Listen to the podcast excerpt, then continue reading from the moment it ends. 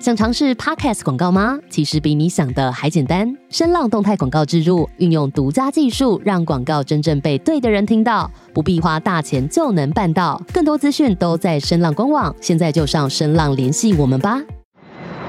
品味世界旅人的生命故事，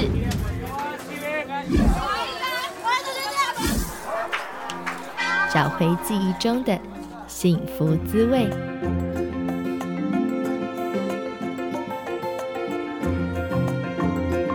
欢迎来到幸福餐桌。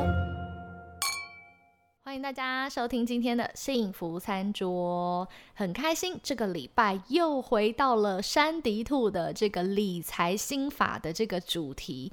那我们这个礼拜呢，要先来让大家做一个很好玩的、有趣的心理测验，来看看你到底是不是金钱的奴隶。我们呢，现在要来做一个小游戏啦。那因为呢，你的书中呢，到了那个书本的尾声的时候，有告诉大家一件非常重要的事情，那就是我们要当金钱的主人，而不是当金钱的奴隶。那我怎么知道我自己是不是金钱的奴隶呢？所以这边有五个问题哦，要来给大家做一个心理测验。那这五个镜头哦，五大症状，你到底中了几个？首先，第一个，好，我们请那个 山迪兔来帮我们念一下。第一个镜头是什么？好哦，第一个是，呃，我觉得很多人是看到有钱人就羡慕啊，这不是这种镜头吗？以前会耶，以前会，现在不会。以前确实会耶。那我以前也是一个金钱奴隶。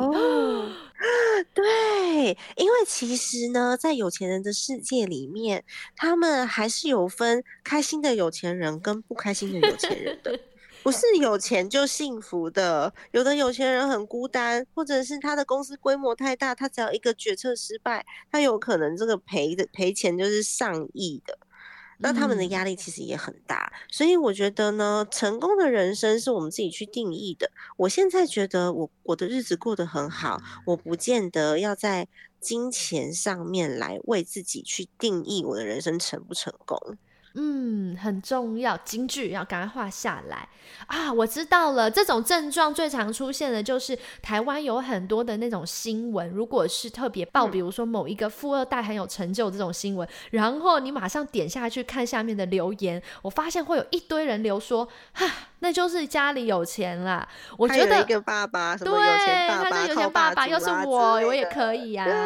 我发现会留这种留言的，就中了第一项的，就你看到有钱人你就酸或羡慕，很酸很酸。但是其实你知道，这些富二代他们的压力是极大的。如果是优秀的富二代的话，他们在看到他父亲的这些事业成就，他有可能从中会学习到他如何去经商，如何沟通，然后如何跟厂商。洽谈如何做人力资源的管理，然后他通常创业规模也会稍微比较大。他如果没有办法掌握的话，哇，天哪，那个赔钱的速度是之快的，那个不是我们可以想象的。所以他必须要在各个能力上面都有所掌握，然后他也要知道如何去利用，嗯，他也要如何利用自己的优势去找到适合他公司的人才，并且让人才愿意在他的。公司为他服务这件事情就超难的，所以通常呢，富二代想要做到这样子的规模，他一定是一个很用功、很厉害。很上进的富二代，真的，所以古人说富不过三代也是真的。因为我真的就有一个富二代的朋友，他就完全接手爸爸的一间公司。那爸爸因为已经过世了，结果呢，我们在我们看来就超羡慕哇，他爸留又留那么多财产给他，又有公司。但是我们才短短几年看到他，哇，他整个头发都白了耶，整个头发白了。然后这个帅气的富二代他就说哇，接手他爸公司以后啊，你要让爸爸的老员工继续愿意跟着你。然后你还要想办法转型爸爸的公司，成为跟得上时代潮流的。他每一天啊工作的时间其实非常的多。然后我们看到他那头发白皱纹长，我对啊，我们真的是吓到了，想说哇，我本来很羡慕他，但是我们蛮心疼，就说原来富二代不是我们想象中的，是不是真的？像我父亲以前的公司，我们光是损益平衡哦，每个月就要一千两百多万，损益平衡。因为公司规嗯模比较大，所以万一他一下子落到你手上，然后老员工不愿意跟着你，或者是呃以时代淘汰了你这样子的产业之后，哎，要转型过来哦，一两个月，如果说你一两个月没有呃一两个月的亏损，可能就是都是破千万的。那你如果连续亏损个半年，你试试看就要破亿了。就只剩破产了。对，那就要看你资产有多雄厚喽。那我们 来看看第二个镜头，刚刚是因为看到有钱人或富二代就羡慕，那第二个镜头是什么？就是你想到的所有的你想要达成的目标，都跟钱直接有关联吗？比比如说，有些人的目标是就是要全身名牌，或者是我就是要开 Tesla，然后我要住，我一定要买到哪一个区的豪宅，入住那嗯豪宅、嗯才是我人生成功的目标。没错，这样子就算是金钱努力的第二项，对不真对？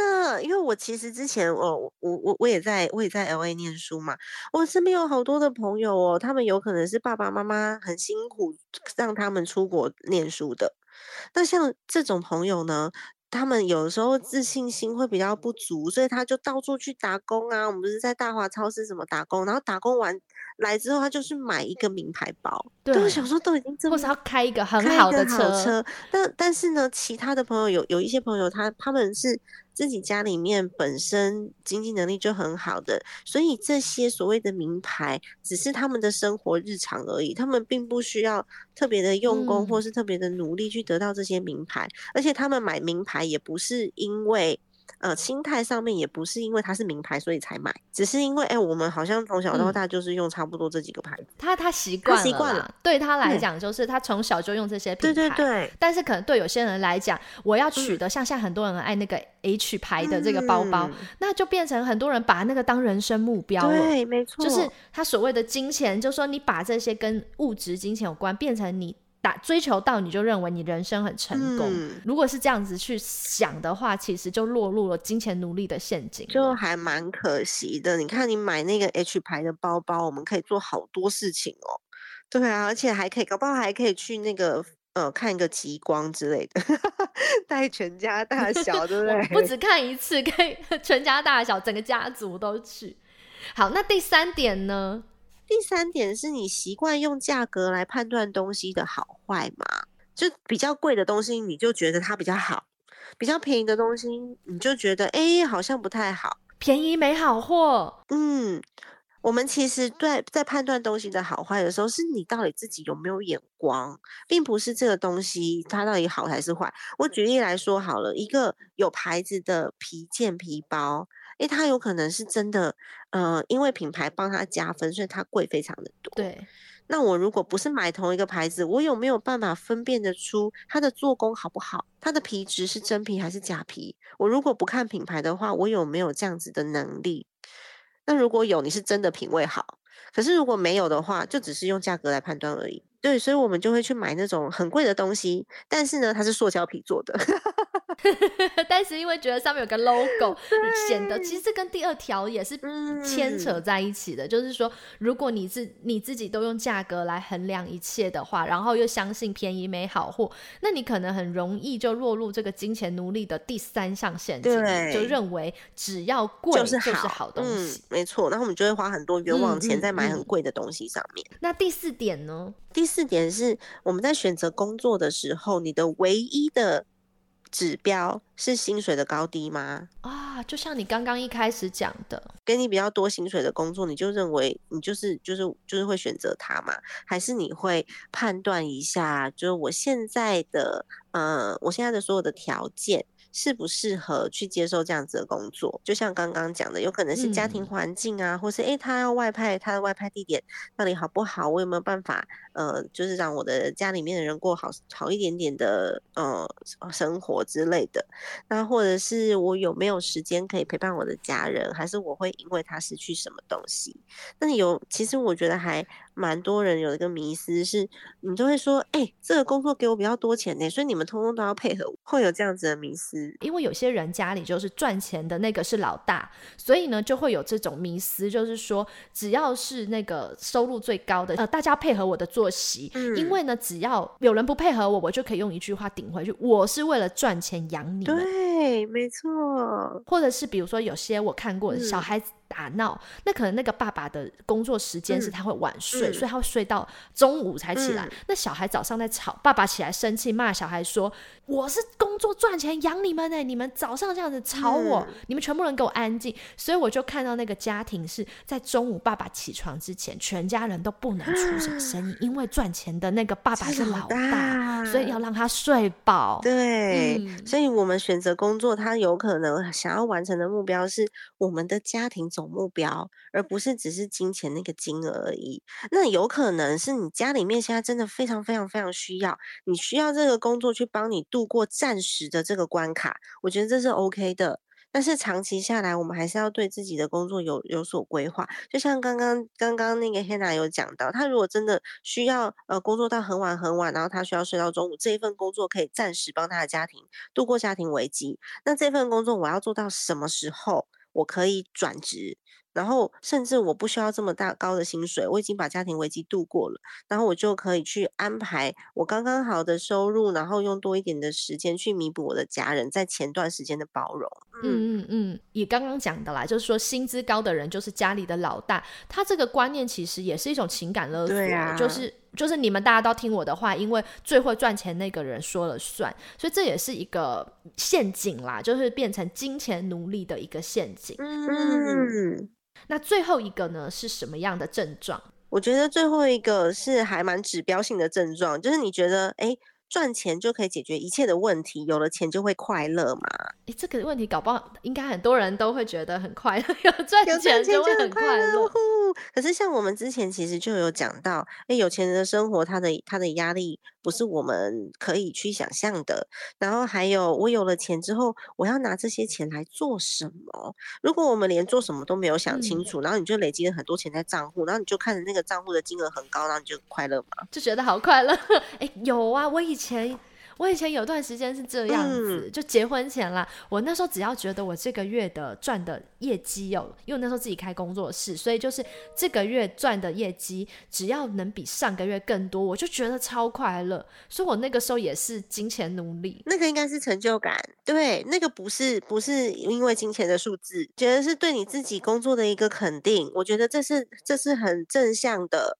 但是有些人是，他就是想要累积那个数字，然后他觉得这个数字只要到达个一千万，我就会快乐。你可以在过程当中就很快乐，你不需要到达那个数字之后你才开始快乐。对，其实我就想到，像我们都有经营 podcast，然后你说啊，像 podcast 很多人说要变现，对，然后也有人说，如果你没有变现，你就做不下去，你就会没成就感。可是我像我自己做两年多，我觉得。不完全正确耶，因为其实你就算有一些来宾，你不一定是跟着来宾访问以后，你可以带来人流、带来金流。可是问题是，我可比如像我今天访问你，我自己也从你身上学习到一些东西，那个是无形的资产。对啊，就很有成就感。对，虽然我的 podcast 经营了。没有像我想象中带来这么多的金流人流，可是我反而觉得，哎，做这件事情我自己觉得很快乐，哎，越做越有意义。然后别有些人也会反馈说你有帮助到他，然后你就觉得，哎，我帮助到别人了，我。我的成就感和快乐来自于我帮助别人的那个快乐。是的，是的，没错。所以，我们很多你快乐的来源不见得是金钱，所以你不要觉得说我一定要累积到五百、一千，我才能够开始快乐。我们在过程当中就做自己很享受的事情，然后把呃把我们的呃把我们的账务给管好。像我就会很清楚哪一些我做的哪一些事情是可以帮我带来现在的现金流的，那我做的哪一些事情是未来。哎，我有可能可以，呃，有有可能可以产生现金流的。那有哪一些事情是我做了，我可以很开心的？他们可以是同一件事，也可以是分开的。就像我刚刚讲的，如果我现在需要即刻现金养小孩的话，哎，搞不好你让我去便利商店，我也愿意呀。你知道，这但是我时间上面要要要做好分配，哇，就是了。然后你要知道，你现在做这件事是为了什么。嗯，哇，太好了！因为这个算是一个五个小测验，虽然听起来都很简单，不过呢，透过这五个问题，我们可以去检视说，我自己到底是金钱的主人呢，还是我不知不觉其实已经变成金钱的奴隶，但我其实并不知道。对，接下来我们就给大家一首歌的时间哦，让大家去思考看看，到底刚刚的这五个镜头，你有没有中奖呢？你到底是不是金钱的奴隶？音乐结束后回来继续聊。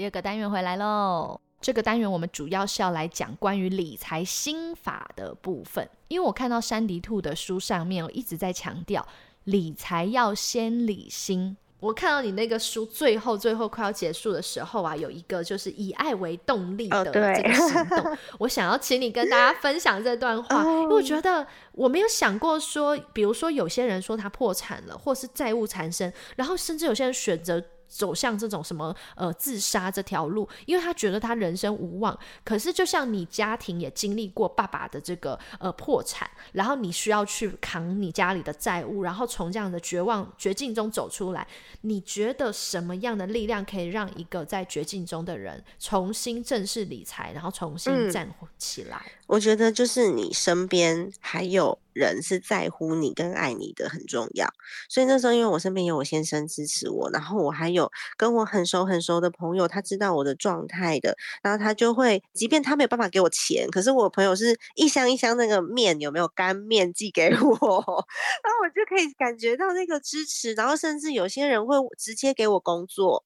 那他其实对我来说都是一股力量，是即便他给我的工作可能没有办法赚到很多钱，那一千块、两千块，那因为那个时候嘛，或者是他只是捐食物 给我，觉得有点好笑这样子，但是都是大家的心意，然后再来是我先生在我身边支持。那你要想哦，如果有一个人他在绝境当中，他已经把他的人际关系全部破坏殆尽了，没有人要理他的时候，他应该有多绝望？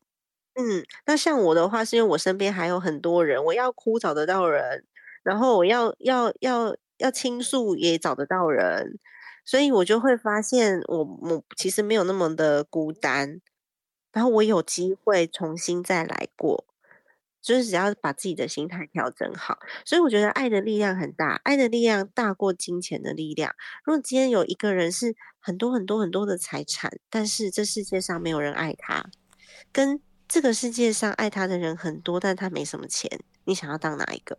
嗯，真的耶，所以真的是我们这也提醒到我们啦，就是说，如果你身旁真的有这样陷入财务困难的朋友，其实我觉得也不用完全哇逃之夭夭，我觉得是可以适当的给他们一些关爱。就像你刚刚讲，我可能没有力量可以给你金钱，但我可以在一些像我之前有一个朋友他失业，那我跟我先生我们也没有额外力量给他，就是捐献给他。可是我那一阵子就是每天煮我们家晚餐，我就多煮一份，然后放在。门口，然后我就请他下班顺路过来，就拎一份便当，还有明天午餐，顺便拎回家。那虽然都只是家常菜，可是也许对那个朋友来讲，他在失业当中，然后呢，我们是用一个怎么讲，让他感觉到说，我虽然没有钱，可是我在物质上面，我在这个就是三餐上面，我想给你一点温暖。对，也许这朋友他就可以很快摆脱他的这个困境。嗯，真的就比较容易想通啦，比较不会往死胡同走。那如果说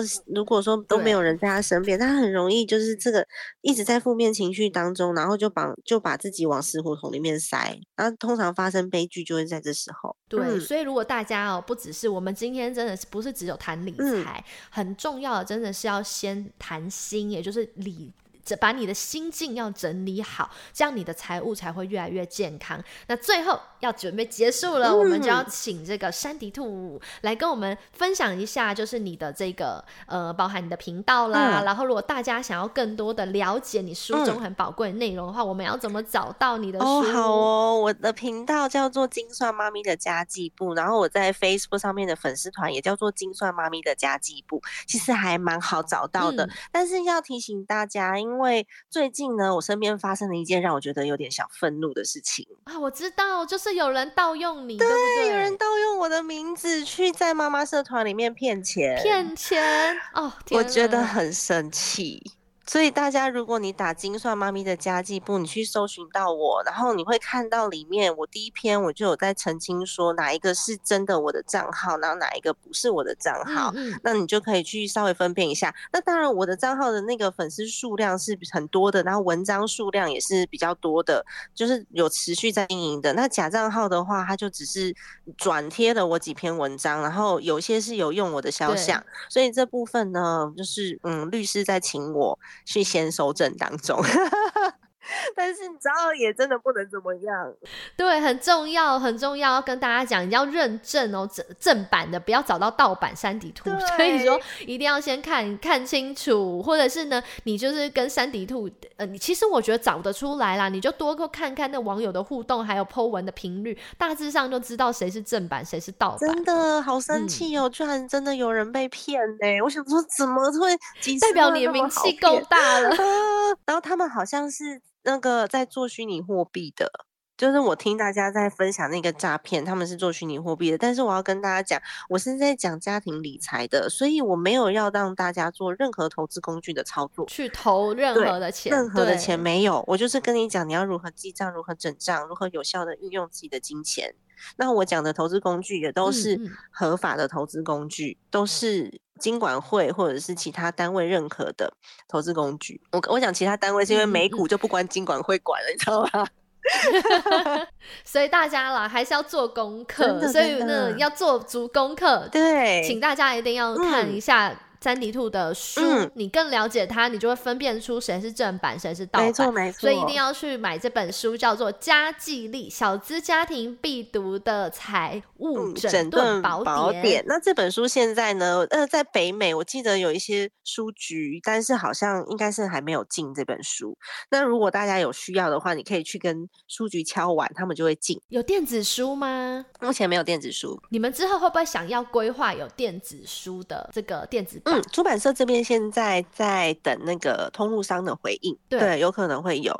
那目前呢，因为我算是新作者，那对于新作者的的出版规划就不会先是这么全面的资金投入，所以我们会先看销售量。才会规划电子。好，所以大家从小手两岁，台湾的如果是台湾的听众，就是一定要去看一下这本《加记力》，一个粉红色的封面，非常的漂亮，《加记力》。然后呢，是山迪兔，就是金帅妈咪山迪兔的这个第一本的这个处女作，没错。所以请大家一定要好好支持它。博客来书店有在送北美，所以如果说你从博客来上面购书，然后你有其他的东西想要买的话，就可以顺便把它放进你的购物篮当中。那如果说你是真的想要把自己的家庭账务整理好的话，我其实有线上课程，然后在北美也可以，也可以，也可以购买，然后是用刷卡的方式。然后我的线上课程台币才两千多块，所以如果说大家可以把吃饭钱省下来，好好的就是省呃教自己怎么样省，就是给自己一个机会，然后让自己。把家庭账务可以整理的更好的话，也可以参考我的线上课程。我会再把链接给 Hannah 老师。有，我有把你的这个链接会放在我们的 Pocket 下面，那大家就可以从你的官网、从你的 Facebook 或者是 Facebook 的社团，然后都可以连接到你，然后可以找到你的课程，然后一定要认证是正版的。OK，我跟你说，我的课程 就是在教大家如何整理账务，它是不能够帮你短时间暴富的，就是就是呃增长增长资产的那个暴富，不能短时间让你。就是大富大贵，但是可以帮助你这个人生一路顺遂。但盗版的那个呢，它是告诉你它可以短期获利的，真的不是我。对，大家要小心。OK，好了，那最后我们的节目要结束了。那如果大家想要跟我们有更多的互动，或是你真的找不到山泥兔，没关系，你可以来幸福餐桌问我，我会把链接传给你哦。嗯，我会传正版的，对对对对。然后最后呢，欢迎大家，如果你是用那个 Apple Podcast 的人，请给我们评价和留言，好吗？然后呢，你的评价和留言其实对我们来说都是一些无形的资产和鼓励哦，让我们可以做更好的节目。那我们大家就下一期节目再见喽！愿上帝喜乐充满你的心，拜拜。